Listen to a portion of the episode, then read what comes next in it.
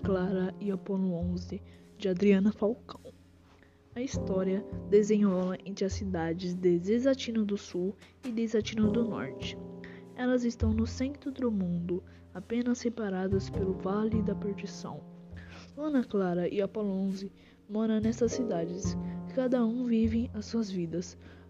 Luna mora com sua mãe, ela não conhece seu pai, Aventura, que se perdeu numa festa que não tinha hora e nem dia para acabar.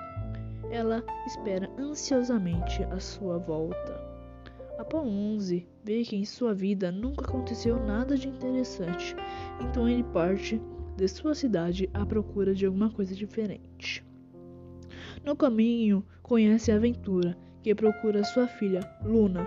Passam, passam a caminhar juntos até chegar no centro do mundo. Clara encontra seu pai e conhece Apolo, se apaixonam e assim eles vivem uma história de amor.